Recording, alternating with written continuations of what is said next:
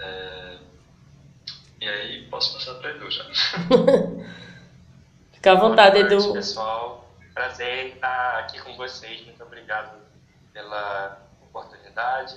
Eu me chamo Eduardo Paisan, eu sou advogado, sou professor, militante de direitos humanos. né? Então, é, muitos anos na militância em direitos humanos, um pouco mais recente diretamente dentro do movimento LGBT e também fazendo parte do PSOL, né? A gente resolveu fazer parte dessa coletiva da diversidade justamente sobre a importância, é, considerando a importância da nossa representatividade, né? Então, estamos aqui para dialogar aí é, essa noite, um prazer aqui, aqui com você. Obrigada. Saravá, boa noite. Boa noite. Eu me chamo mãe Andréia, Andréia Deloise, tenho 47 anos de idade, sou militante né, dos direitos humanos há 38 anos, também sou líder comunitária. Foi eu que idealizei aqui em Caruaru a primeira conferência de direitos humanos de Caruaru e Agreste. Também idealizei a primeira conferência LGBT de Caruaru e Agreste sempre, participa, sempre participativa nas conferências da saúde, conferência das mulheres. E como líder comunitária, né, eu faço um papel no Morro do Serrote, né, no momento está, está desativado, né, por, por, por forças maiores, né, e estamos aqui para somar, para contribuir, né, é, enfim, porque eu, eu, sinto a necessidade do, do a necessidade né, de que a, a, a, gente, pessoas LGBTs, nós estejam engranjadas de qualquer maneira, né, nossas atividades, né, enfim, para, para que isso venha somar para com as crianças que aí vem surgindo, né, as crianças LGBTs que existem, né, e isso não se pode negar. Vamos que vamos. É sim. A gente quer dizer ao, à galera aí que está nos assistindo que se quiserem fazer pergunta, fiquem muito à vontade. Né? Eu tenho certeza que vocês estão preparadíssimos para responder. De, de início, é, já que se apresentaram todos, mais uma vez sejam bem-vindos. É, eu queria saber um pouco da história de cada um, né, Carlinha? Seria interessante se vocês começarem um, contarem um pouquinho de, de, do que foi que fez vocês é, se unirem, né, a, a essas causas para nos ajudar, ajudar a galera aí que, que, tá, que precisa, né, que é dessa comunidade LGBT. Então, eu queria que vocês contassem como foi que tudo começou. É, um pouquinho da história de vocês. Como vocês se conheceram. Como vocês se conheceram, isso. O, o, a história do grupo. começar, tá começando. Então, é, eu sou uma bicha de arco verde, né? É difícil ser LGBT, né? Numa sociedade LGBT fóbica como a nossa, né? E o sertão, o interior, ele guarda um conservadorismo muito típico, né? É, que nos reprime muitas vezes, que nos, é, enfim, é, constrói muita repressão dentro de nós, né? Então, é, eu sempre fui um, uma criança, um adolescente muito reprimido. Isso trouxe uma série de impactos para minha vida emocional, para a construção da minha subjetividade. E é, comecei né, a ser professor de, de, língua portuguesa, sempre gostei muito de política, me formei aqui é, em Recife, no curso de letras, e é, via na atividade pedagógica né, e no desejo de, pela política, né, duas potências minhas assim de que eu poderia que eu poderia levar para a política institucional.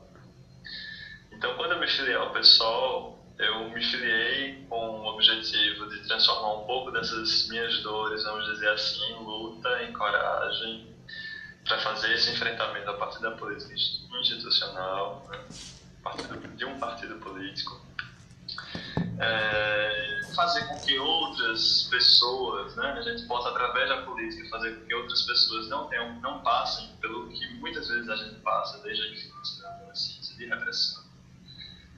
É, e aí é, a gente começou a articular, eu comecei a articular dentro do pessoal a construção de uma candidatura e através disso, nesse processo, foi que a gente, eu conheci um pessoalista amigo nosso, Benedito, lá de Caruaru, terra de André, que é, se articulou também com o Eduardo né, e também com o André para que a gente pudesse fazer uma candidatura coletiva.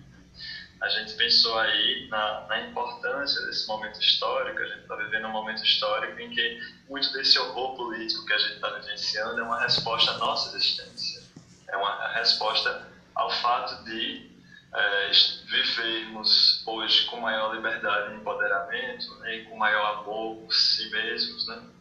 Isso remexe né, muitas feridas em corpos reprimidos, em corpos abusados.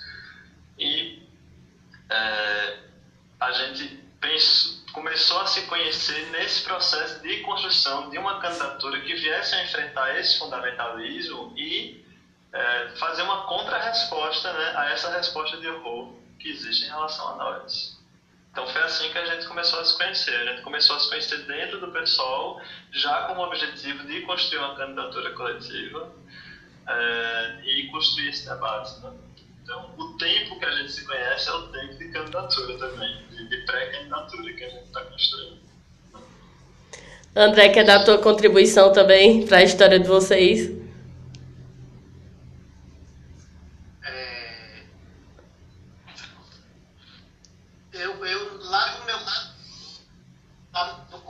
Minha história na política, como eu tinha muita amizade, né, eu também trabalhei em várias candidaturas, ajudei a, a vários políticos se elegerem, né, e eu vi que eu só ficava ali nos bastidores, né, ajudando a eleger pessoas que não me contemplavam, que não me representavam, né, uma pessoa LGBT que sou.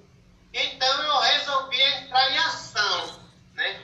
Resolvi entrar em ação e buscar políticas, né, já que aqui em Caruaru, como é muito violento para pessoas LGBTs, especificamente pessoas trans, né, em 1989 a 90, até o ano de 2003, né, eu me vi na necessidade de acolher pessoas trans que viviam em vulnerabilidade, que dormiam pelas ruas, né, quando eu terminava meus toques de candomblé, como sacerdotisa que sou, e algumas pessoas diziam, olha, mãe André, tem uma, uma pessoa trans dormindo, dormindo na Praça do Rosário.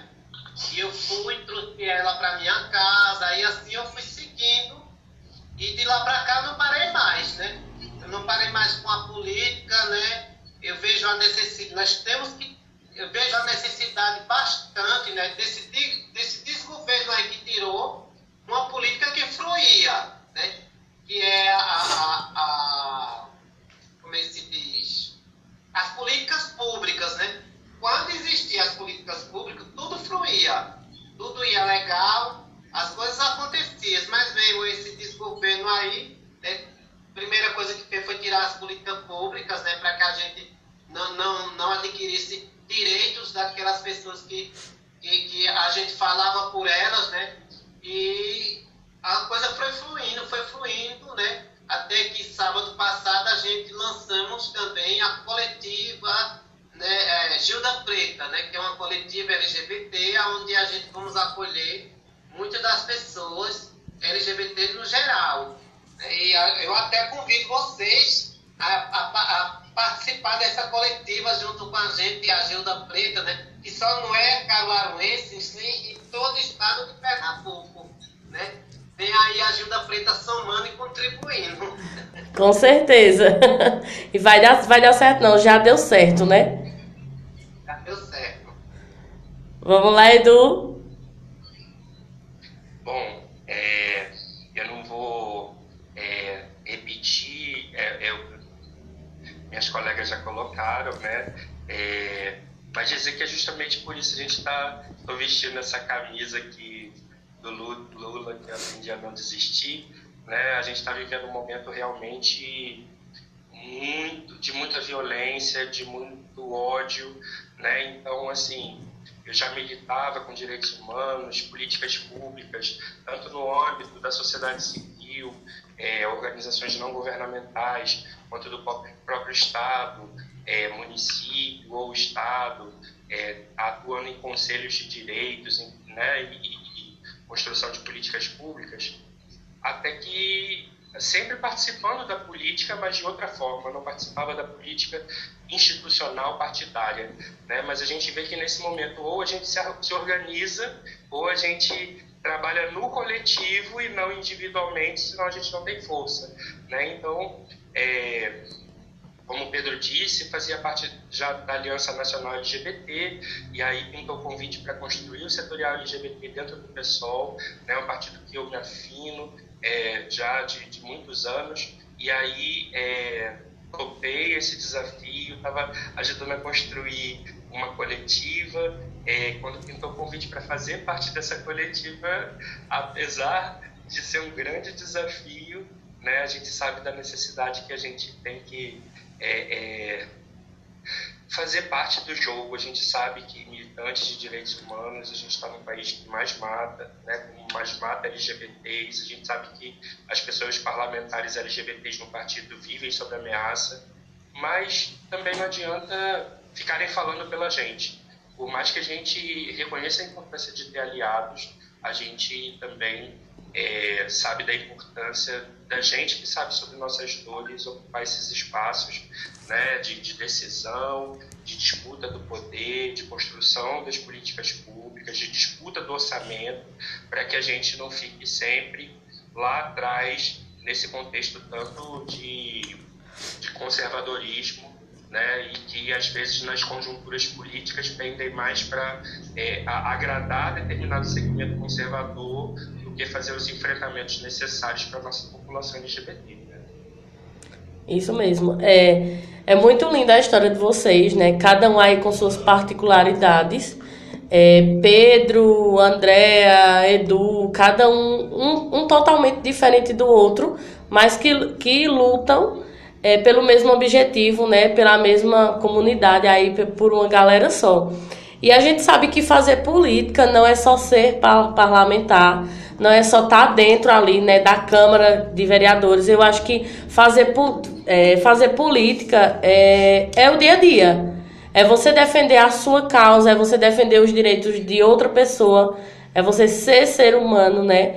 É você, diz, você mostrar para o pessoal, não, nós estamos aqui, nós somos humanos e nós somos vivos e a gente merece ter um espaço e um respeito na sociedade seja dentro das escolas, que foi principalmente onde esse desgoverno aí, como fala a Andrea, né, é, tirou nosso, nosso espaço né, nas escolas. A gente sabe aí o quanto, é, principalmente, a sexualidade ela foi, entre aspas, abominada né, por vários, vários, e inclusive é, consumiu alguns professores também, né? Esse desgoverno.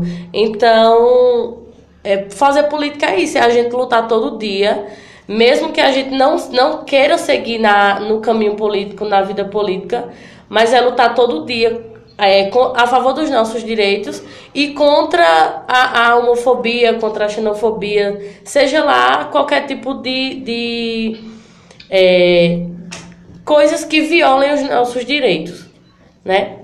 Eu acho muito interessante e eu gostaria que vocês falassem também o que é co-deputados.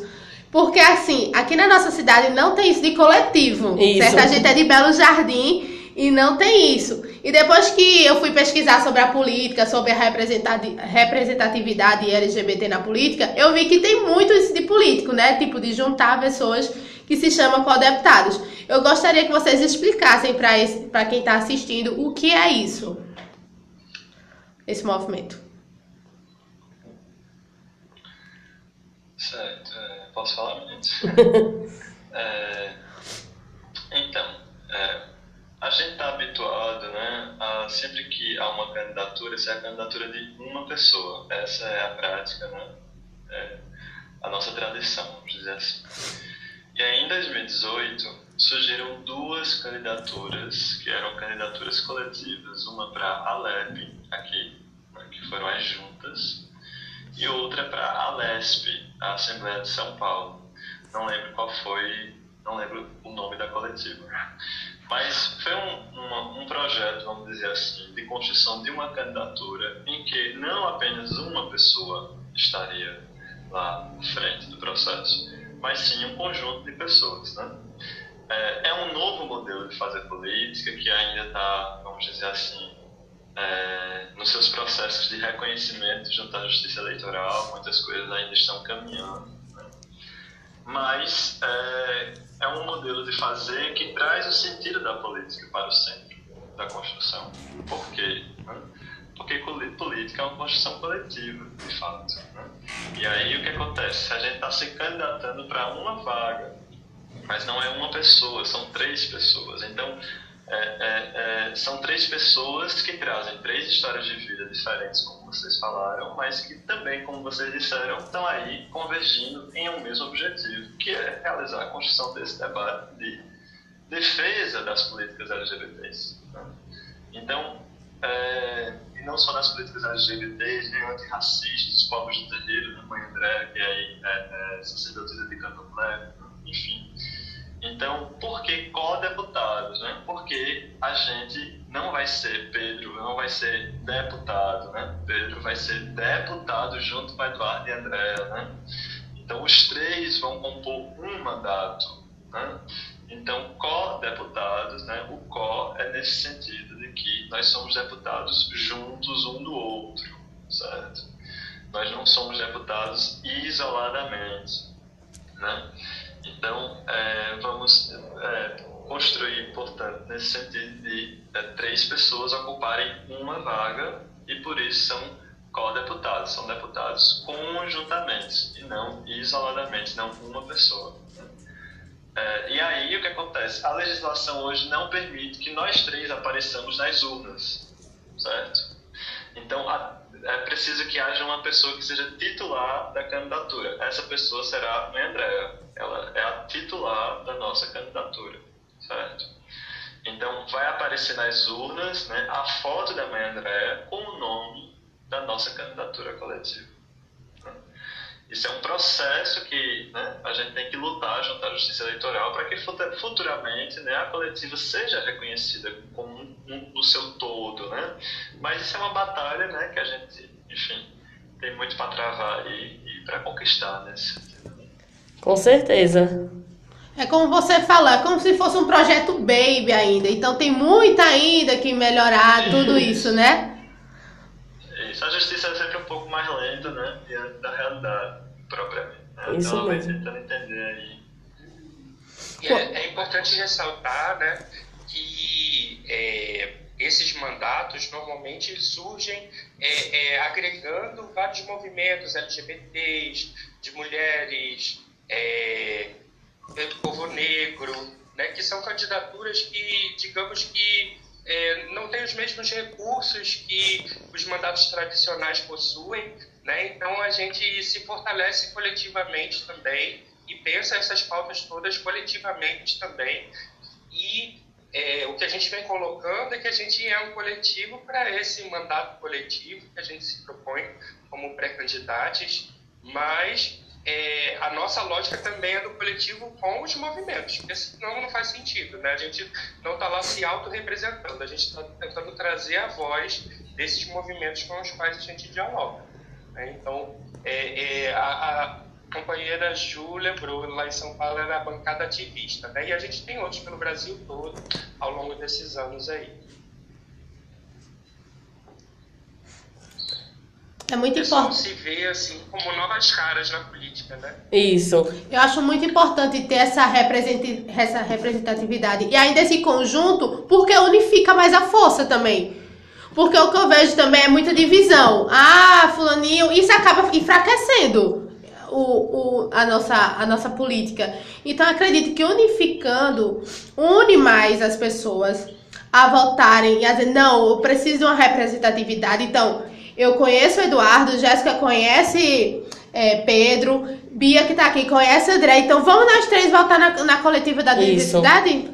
Então isso é muito é, importante. É, é, é, importante também a gente ressaltar a importância da galera LGBT votar em quem está ali apoiando os nossos direitos, né? Porque não, não tem lógica não tem explicação de eu, eu ir para a rua pedir meus direitos, é, é, pedir respeito, lutar pelos meus direitos e só ficar nisso. E vamos dizer que na hora da votação eu aperte um 17, ou na hora da votação eu aperte para um deputado, ou um vereador, ou um prefeito, ou um presidente que não é, aceita as causas LGBT. Não tem lógica. Uhum é, é, a gente ser muito sem noção se a gente realmente fizer isso. Então é importante a gente ressaltar. Vamos pesquisar antes, vamos, vamos ver a história por trás é, das pessoas que aparecem nas câmeras para saber o que é que elas defendem, para saber o que é, tipo, o, o, o que é, quais as causas que elas defendem. Porque é muito fácil a gente chegar à frente de uma câmera e dizer, ah, eu sou totalmente a favor dos LGBTs, mas por trás dela você ser totalmente contra. E é isso que a gente vê. É, é, é, muito bom neguinho, neguinho vir à frente da câmera e dizer: eu vou lutar a favor de vocês, eu vou lutar contra a homofobia, e por trás tá incentivando o ódio pra gente. Ou então tá fazendo nada, né? Ou então só não tá fala. tá fazendo nada, só fala, porque é isso que a gente mais vê, né? É, eu, eu, eu fui convidada para me afiliar a vários partidos. Mas sempre que eu procurava a raiz daqueles partidos, eu via que nenhum deles me representava. Tem um certo partido que diz que representa a nossa diversidade LGBT, mas que disfarçadamente é, é, defende e não defendendo. Então, para mim, não defende. Verdade. E então, eu, eu acho que então, de quatro partidos entrou em contato comigo e eu disse que ia pensar, né? E, e vi que o único partido né, que me representa é o pessoal, porque o pessoal defende abertamente né, a política LGBT, né, defende o povo de matriz africana, defende os sem terra, os indígenas, né? Eu, eu, o que eu estou vendo muito depois que eu entrei dentro do PSOL é que tem tantas pessoas que são héteros e são cis e que dizem não, eu vou defender essa causa LGBT, isso vai ser comigo, vocês podem...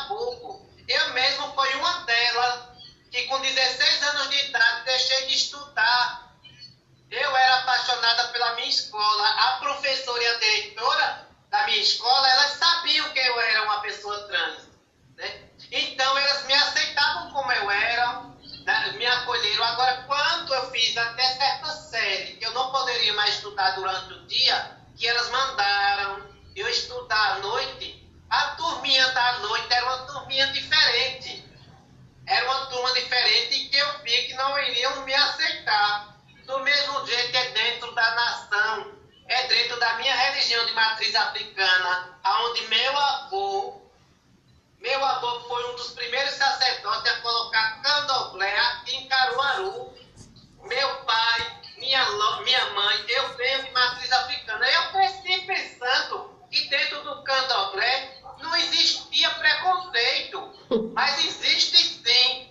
E pessoas, eu vejo pessoas de, que, que se dizem de candomblé, que se dizem militantes de direitos humanos, fazer piadinhas, fazer chacotas. E olhe, o que me deixa mais magoada é saber que isso daí vem de pessoas LGBTs para com as pessoas trans. Pessoas LGBTs, eu digo a você que eu sou, eu sou prova, eu sou testemunha e eu sou vítima dessas pessoas. Aqui fizeram descaso comigo do que aconteceu lá no Ilha de Uriné, no Morro do Serrote. Teve vários sacerdotes, sacerdotisas que fizeram vista grossa. Foi por isso que eu fui procurar ajuda no Recife. Lá no Conselho da Igualdade Racial do Recife, Ministério Público do Recife, Defensoria Pública do Estado, porque aqui em Caruaru eu tive pouco apoio. Se existe cidadã de bem aqui nessa cidade, a Andréia do Catimbó é uma. Eu nunca me envolvi com coisas erradas, né? Enfim, eu tive que procurar não só a minha melhora, mas a melhora para que outras pessoas trans que têm candomblé na cidade, pessoas LGBTs afeminadas, não passem pelas chacotas que eu passei. Eu sofri intolerância religiosa, eu sofri racismo religioso, né, perturbação de sossego e ameaça de morte. Causaram, fizeram ciladas para me assassinar. Então, eles achavam, agora se fosse, agora que aquela história, né? Telhado de vidro, ninguém pode jogar pedra, né? O que aconteceu no meu Ilhaxé pode acontecer também no Ilhaxé de outras pessoas, né? Enfim, mas eu tô aqui firme e forte nessa batalha junto com esses dois rapazes, que são duas pessoas super inteligentes, né? que é o Eduardo, que é o Pedrinho, que, né, que eu estou aprendendo com eles e eles também estão aprendendo comigo, né? Eles, tão, eles, eles, eles, sabem que eu abro um pouco do, do, do, do, sofrimento que eu passei, mas a gente vai, a gente estamos superando, né? É um fortalecendo o outro e nesse fortalecimento a gente vai abrangendo, trazendo todo o povo para perto da gente. Eu sempre estou dizendo, a gente já estamos abertos para o diálogo. A coletiva da diversidade está aberta para quem quer que seja. Pode se chegar, pode se chegar que tenha esses dois rapazes maravilhosos, pode se chegar que a gente discute, que a gente se senta, que a gente toma um café, que a gente toma um chá e vamos botar as conversas em dia em pratos limpos, né? Enfim, estamos por aqui. Para somar e contribuir. É muito linda a, a, a história, né, de vocês. É, a gente vê aí a força que a Andrea tem, né, a, a, que ela realmente ela luta, porque não é fácil você sair, é, vamos dizer, da sua casa e, e andar pelas ruas procurando pessoas, principalmente trans, né, porque a gente sabe a vulnerabilidade que pessoas trans sofrem o quanto elas são agredidas, o quanto elas são espancadas, o quanto elas são expulsas de casa. Porque se uma pessoa LGBT é expulsa, uma pessoa trans é três vezes mais expulsa ainda. Então a gente sabe a, a falta de, de, de compromisso que o governo, que o Estado tem com essas, principalmente com essas pessoas. E aí é, é quando vem vocês e lutam por essas pessoas que estão ali esquecidas. Eu já, já vi uma reportagem faz tempo, mas eu lembro de uma casa em São Paulo, se eu não me engano. Não, não, mas é em São Paulo. É, que ela acolhe pessoas LGBTs, transexuais também, que são expulsas de casa pelos pais. É uma casa, ela fica praticamente no centro da cidade e que ela é toda colorida, ela é toda pintada com as cores da bandeira LGBT.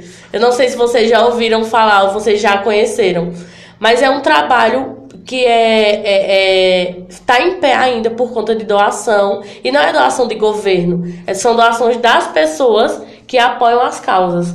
Então, como esse projeto é bonito, o projeto de vocês também é muito lindo. A gente sabe que na prática é, é duro, é árduo, é demorado, né? Porque a gente sabe que tem um monte de soldadinho ali que a gente tem que derrubar primeiro para poder chegar no soldado maior. E talvez quando chega no soldado maior é pior ainda do que os soldadinhos que a gente derrubou. Mas é com força, é, é com garra que a gente vai conseguindo. É, aqui em Caruaru, onde tem o meu candomblé lá no Morro Céu, onde eu sou líder comunitária lá do, do, do, do, do local, Lá eu tenho uns trabalhos, um serviço prestado há 38 anos, de todas as terças e quintas e sábados distribuir o sopão, de é, é, distribuir 200 cestas básicas por mês, 50 enxoval por mês para aquelas, aquelas mulheres que não tinham condições financeiras, né? Remédio, entre tantas outras coisas, roupa, né? E então, depois desse acontecido em 2020, tudo isso parou. Então, quer dizer que parou por conta de forças do mal. Em 2014, eu fui convidada pelo ex-prefeito daqui de Caruaru para fazer um trabalho social, que está aí nas redes sociais até hoje. Um trabalho social que era do município, um decreto do município, que se tornou-se estadual e que hoje é federal, é o trabalho do nome social, respeito ao nome social. Esse trabalho eu fiz pelas escolas, eu fiz nos postos de saúde de Caruaru, eu fiz nas faculdades, de palestra em várias faculdades, foi, que foi 2014, 2015, 2016, três anos para rodar as escolas daqui, as faculdades e todos os postos de saúde e policlínicas. Né? e também conseguimos uma pasta LGBT né, para suprir essas demandas, que são muitas, não são poucas. Também conquistamos, não só eu, mas sim toda uma equipe, uma pasta para povos de terreiro. Foi em 2015. Quando, a esse, quando essa prefeita atual agora assumiu a prefeitura primeira coisa que ela fez foi tirar a pasta LGBT e tirar a pasta dos povos de terreiro, que eram pastas que eram de suma importância para a nossa população, porque o candomblé, quase 80% do povo de candomblé são pessoas LGBT. Isso. Cadê essas pastas? Né? Aí a, a prefeitura não tem ação para esses povos de terreiro. Faz um eventozinho que é para calar a boca de um, calar a boca de outro, para dizer que está fazendo. Mas a prefeitura não tem plano nenhum para a população LGBT. Quem é agredido, que sofre algum caso de, de, de, de homofobia ou transfobia, tem que procurar um outro meio, porque é uma prefeita é, é extremamente conservadora e que ela acha que a população da cidade é formada por pessoas cis e pessoas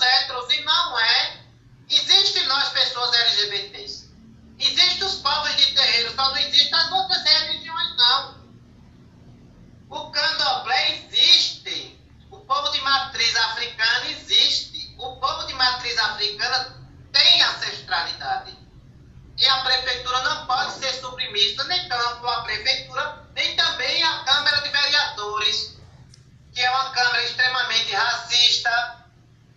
Agora, passando por uma situação de dois vereadores aqui da Câmara de Vereadores falar de negro, nesse dado, de, do porque o negro era assassinado, de porque a pessoa LGBT era assassinada, né, que estavam em, em, em vidas erradas. Como é que dois vereadores, dois parlamentares vai para redes sociais da Câmara e falam uma coisa dessa? Aí se juntou os movimentos sociais da cidade e foi até a Câmara dizer a ele que isso não é certo. Entendeu? Isso não é certo. Nós temos vida. Eu sou negra, mas sou negra com orgulho, me orgulho da minha cor. Eu quero, quando eu partir desse mundo para outro, eu ser lembrada como uma cidadã que sou. Né? Enfim, é, André, nós aqui permite, é, acho que quer complementar sobre o que o André está falando, né? É, essa vivência, né? Inclusive essa tal prefeita está pré-candidata a governadora do estado, né? Então a gente bom a gente pensar bem é, na hora da gente fazer a nossa escolha. E a gente, se, como pré-candidatura coletiva a co-deputados estaduais, né, o papel dentro do Poder Legislativo é justamente de fiscalizar o Poder Executivo, né, é, no caso, é a execução dessas políticas públicas, votar sobre o orçamento público, né, então fazer uma incidência dentro dessa questão de várias políticas setoriais que a gente já vem falando aqui, né, é, na questão da intersetorialidade, porque a gente precisa ter todos os direitos garantidos, e para ter os direitos garantidos, a gente precisa de políticas públicas, e para a gente ter políticas públicas, a gente precisa de orçamento, né, que não é uma realidade hoje, o orçamento é ínfimo, as equipes são insuficientes, e aí acaba que não dá conta da demanda. Né? Então, enquanto parlamentares, né, enxergando lá, a gente tem a oportunidade, inclusive, de é, é, escolher algumas emendas parlamentares para priorizar algumas ações específicas, né, que aí a gente é, tem é, é, esse, essa demanda, a importância de visibilizar todo o sofrimento da população LGBT, com essa prioridade necessária para a população trans que acaba ficando relegada, né, com essa demanda histórica também do movimento que é construção de casas abrigo e tudo mais né, e outras questões mais. Né? Mas o que a gente, eu sou uma pessoa católica e eu tô é, é, junto com o André, com o Pedro, né, porque a gente reconhece a importância do Estado laico. E hoje, infelizmente, a gente tem pessoas ocupando é, é, esse espaço público e fazendo, querendo impor a sua religião é, como uma verdade única e não respeitando a laicidade do Estado, não respeitando não respeitando o que diz a própria Constituição Federal. Né? Então, assim, a gente se junta enquanto é, é, diversas pautas é, da população vulnerável, mas olhando para a questão da desigualdade estrutural do país mesmo, com esses recortes, mas sem deixar de olhar para as demandas do povo como um todo, enfrentando as desigualdades para que a gente realmente possa superar o que a gente vem vivendo hoje do país, voltar para o mapa da fome, e as pessoas voltarem a, a estar em situação de rua, crianças e adolescentes em trabalho infantil, exploração sexual. Né? Então, assim, tem muitos horrores acontecendo e que a gente precisa estar junto para poder é, superar tudo isso. Foi muito interessante. Estou comprometendo a do Eduardo, é que, no exemplo, o Hospital das Clínicas é o único laboratório enxergado pelo governo do Estado, né, aonde abrange as nove capitais, ou seja, é uma demanda muito grande, aonde eu, eu venho fazendo essa política desde 2009, aonde a gente quer né, colocar em Caruaru um espaçozinho, um espaço trans. Né? Por que desse espaço trans? Para suprir a necessidade dessa população, né, para que não fique supercarregado só o espaço trans lá no Recife. Aí o que é que acontece? Foi, foi, foi negado, né? como também é negado em outras cidades, né, que isso daí se fala-se de saúde pública. Quando o governo nos nega a saúde, é um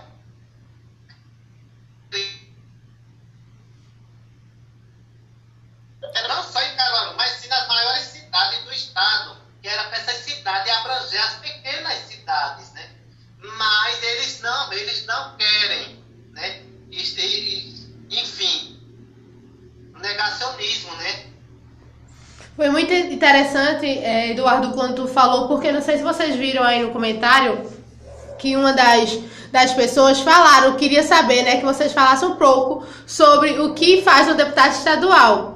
E foi basicamente o que tu falou, que é fiscalizar. Porque quando a gente fala na política, só fala em quê? Prefeito, vereador, é, e presidente, mas acaba esquecendo dos deputados estaduais e federais, que é tão importante quanto os demais. É, o, o deputado, o deputado ele faz leis que é fiscalizar né, o, o dinheiro público para onde está saindo, etc. e tal. Eles fazem leis e outra função do deputado é fiscalizar. Fazer lei é uma, é uma coisa, e fiscalizar é outra. Uhum. É um, esses dois é um dos trabalhos que o deputado vai estar ali presente para fiscalização a pauta para o povo. Isso, fiscaliza e propõe projeto de lei, como a André está dizendo. Né? Então são duas atividades principais, não é só fiscalizar. Uhum. Né?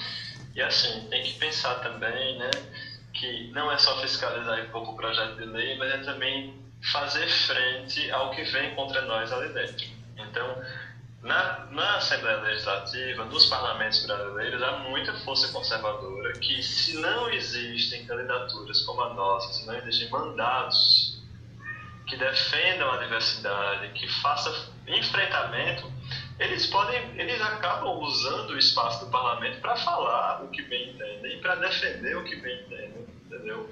Para propor um projeto de lei de horrores e absurdos. Então, é necessário também fazer esse enfrentamento político contra essas forças dentro das assembleias, dentro dos parlamentos, para que essas forças não ganhem espaço é, é, é, ou não se avolume né, o espaço que ele já tem hoje, que é grande. Né? Esses fundamentalistas estão muito bem estruturados e organizados, né? com dinheiro, com estrutura, com poder. Né?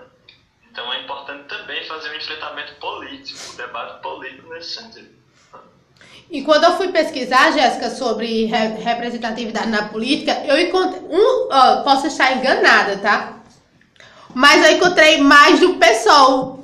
Não Isso. vi de outros partidos que apoia tanto assim na pesquisa no qual fiz. Possa ser que exista, tá? Para depois não vir aí o povo dizer que não é só o PSOL. Mas quando eu pesquisei de fato, o pessoal tem uma representatividade muito grande na causa LGBT, na, no ativismo, não é? Muito interessante. Isso, é o, é o partido que hoje nacionalmente abraça essa política como sendo sua, né? é o que a gente chama na política né, de pauta identitária. Né?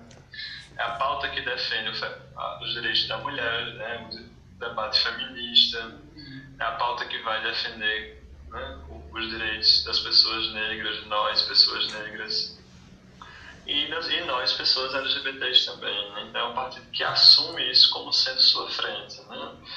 Alguém tem que assumir, né? Então, Com certeza. É esse espaço. Isso. Deixa eu perguntar outra coisa. Projetos, vocês já têm algum projeto, propostas referente à candidatura de vocês? Se sim, quais são? fala, vocês falam, meninas. Bom, esses projetos, esses projetos eles também, a gente também está fazendo todo um movimento de escuta ainda para a construção do nosso programa, mas a gente já tem algumas pautas prioritárias. Né? E é, não só a construção desse programa, ela, ela não é fixo. Né? Também durante o mandato, é, é, é como eu disse, é esse mandato para escutar as demandas da sociedade.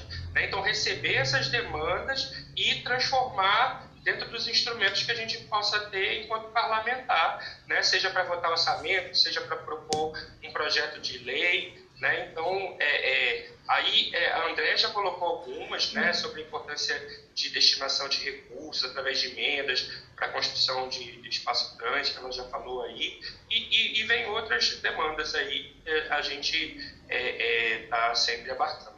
Eu acho que a André ia falar. É, é, é, uma das demandas também, né?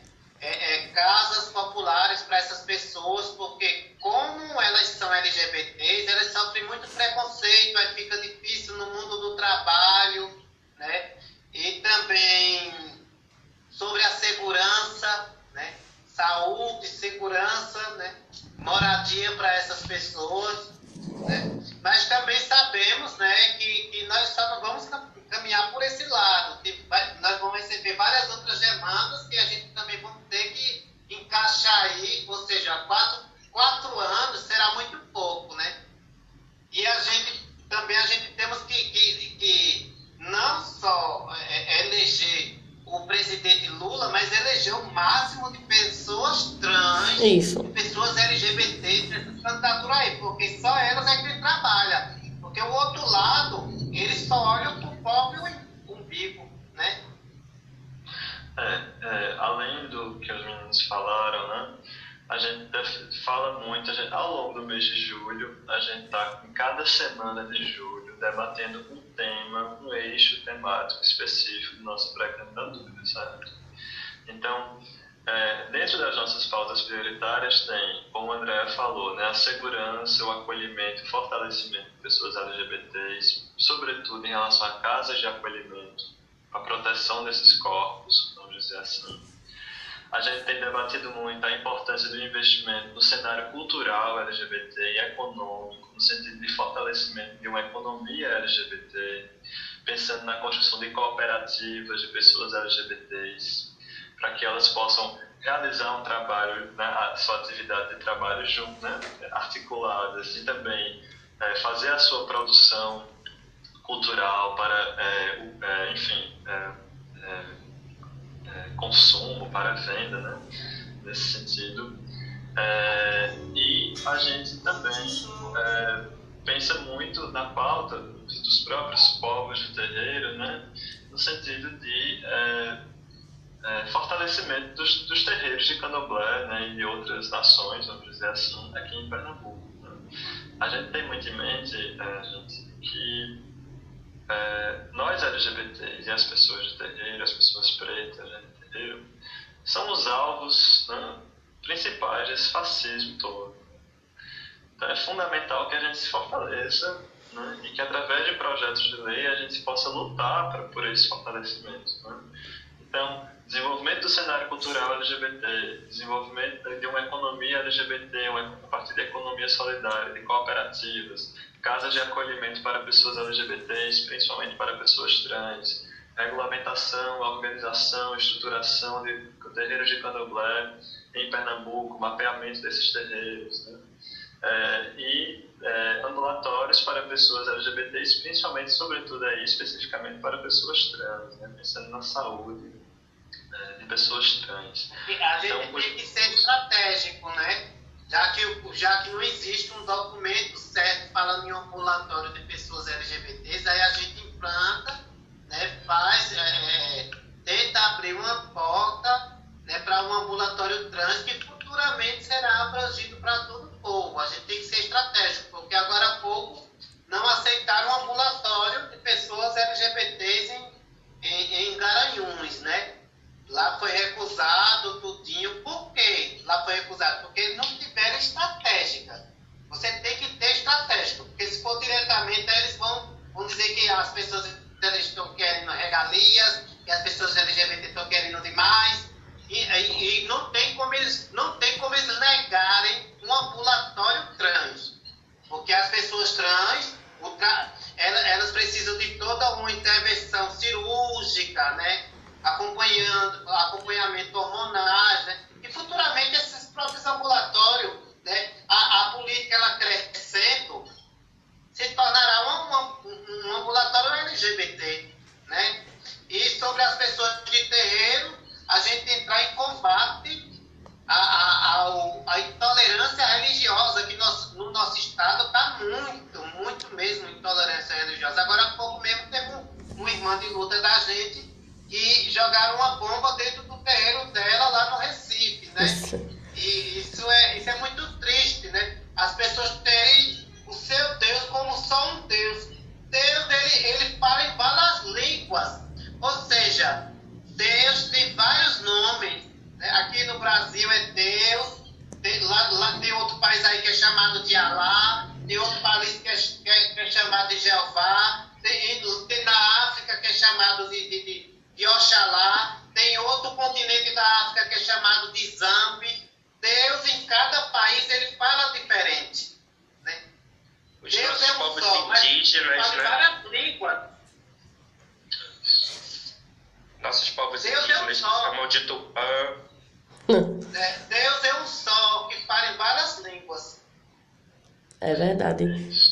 É, é, a gente vê o quanto, infelizmente, né, a religião ela tá ligada à, à política.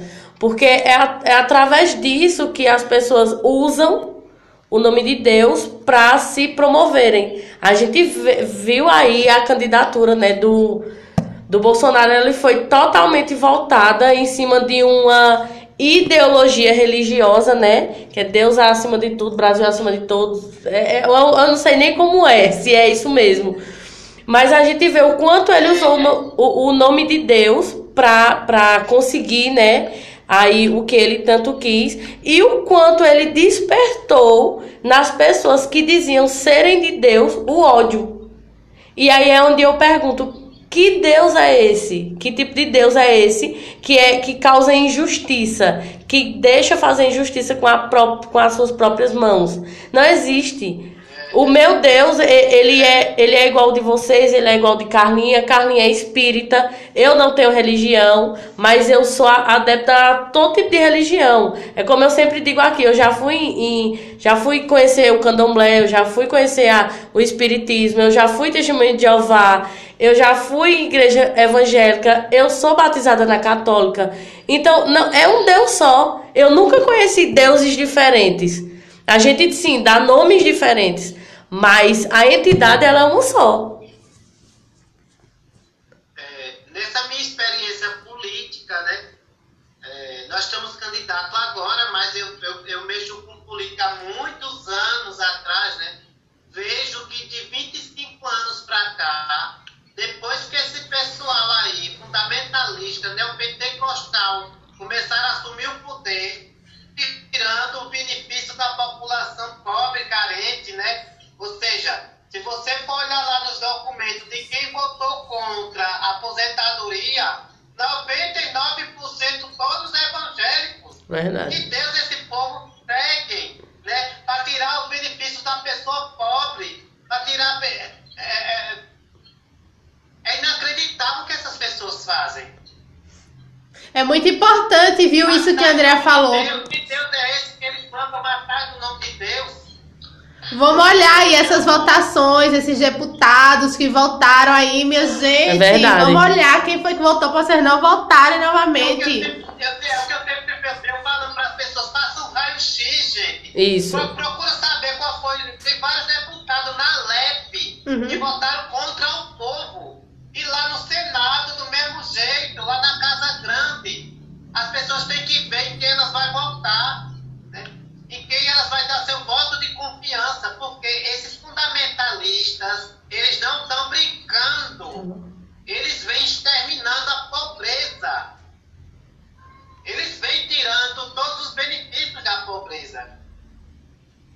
Infelizmente, é uma exploração da fé do povo né, por interesses próprios. Isso. Né? E quando a gente vê pessoas que é, são cristãos é, tirarem foto fazendo arminha, defendendo que as pessoas se armem, eu é, desconheço que nos mandamentos das religiões haja algo, porque o, o Deus que eu conheço ou que eu ouço falar dentro do cristianismo, ele prega o amor. Inclusive, existe um mandamento chamado não matarás. Isso. Né? Então, assim, há muitas contradições aí de manipulação é, da fé do povo contra esse próprio, próprio povo. Falam que existe ideologia sobre a esquerda, mas também existe uma ideologia de direita que toma as cabeças das pessoas como uma época medieval, em que é, é, é se misturava o Estado e a Igreja e que os reis eram ditos é, é, abençoados por Deus divinos e por isso que estavam no poder.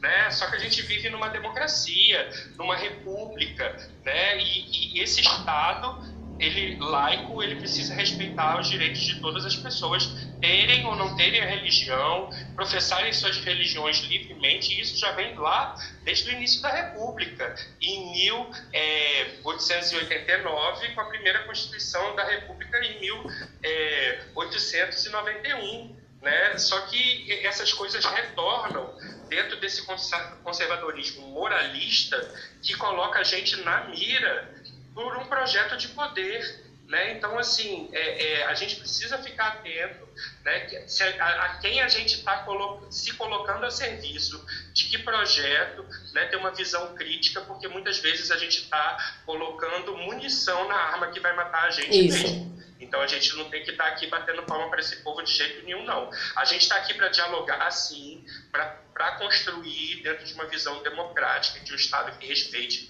a diversidade, que respeite a todas as pessoas e que possa fazer um enfrentamento a todo tipo de preconceito, discriminação, violência. Né?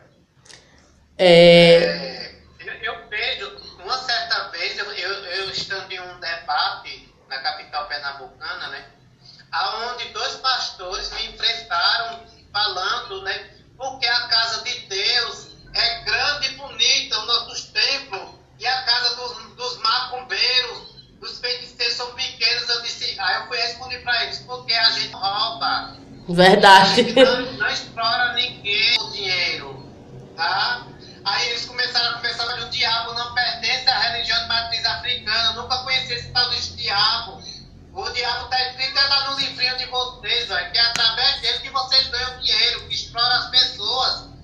A religião de matriz africana é a religião da natureza. A gente cultua a natureza. A gente cultua as ervas, a gente cultua a água, cultua o ar. A gente se alimenta daquilo que a gente cata para fazer nossos sacrifícios, nos amolés. Né?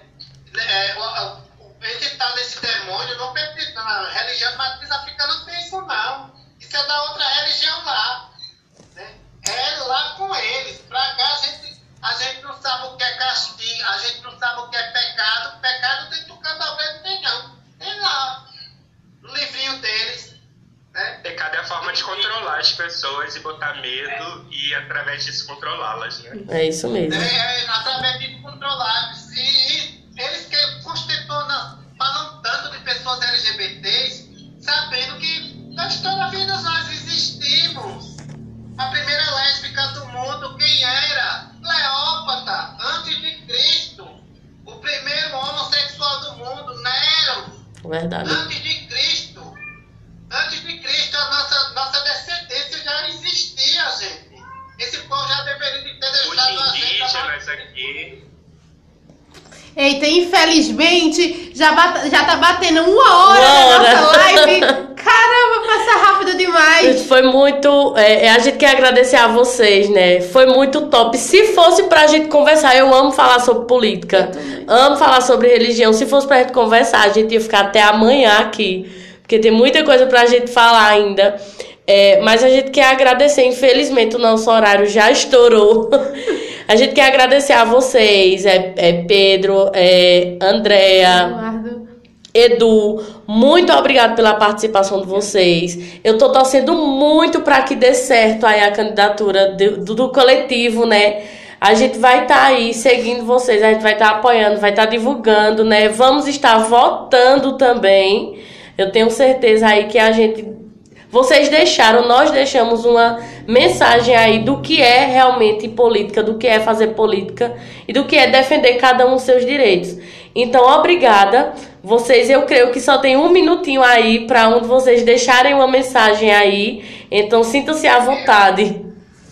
Eu, eu lá só sigam o Instagram, arroba coletiva, underline da, underline diversidade, acompanhe a gente. Lá na bio tem a nossa vaquinha, contribuam para a gente poder chegar lá. Eu, eu convido as pessoas a conhecer o Coletiva da Diversidade. Estamos abertos ao diálogo, né? a fazer visitas né? e, e receber visitas também. Isso é para a gente falar de nossa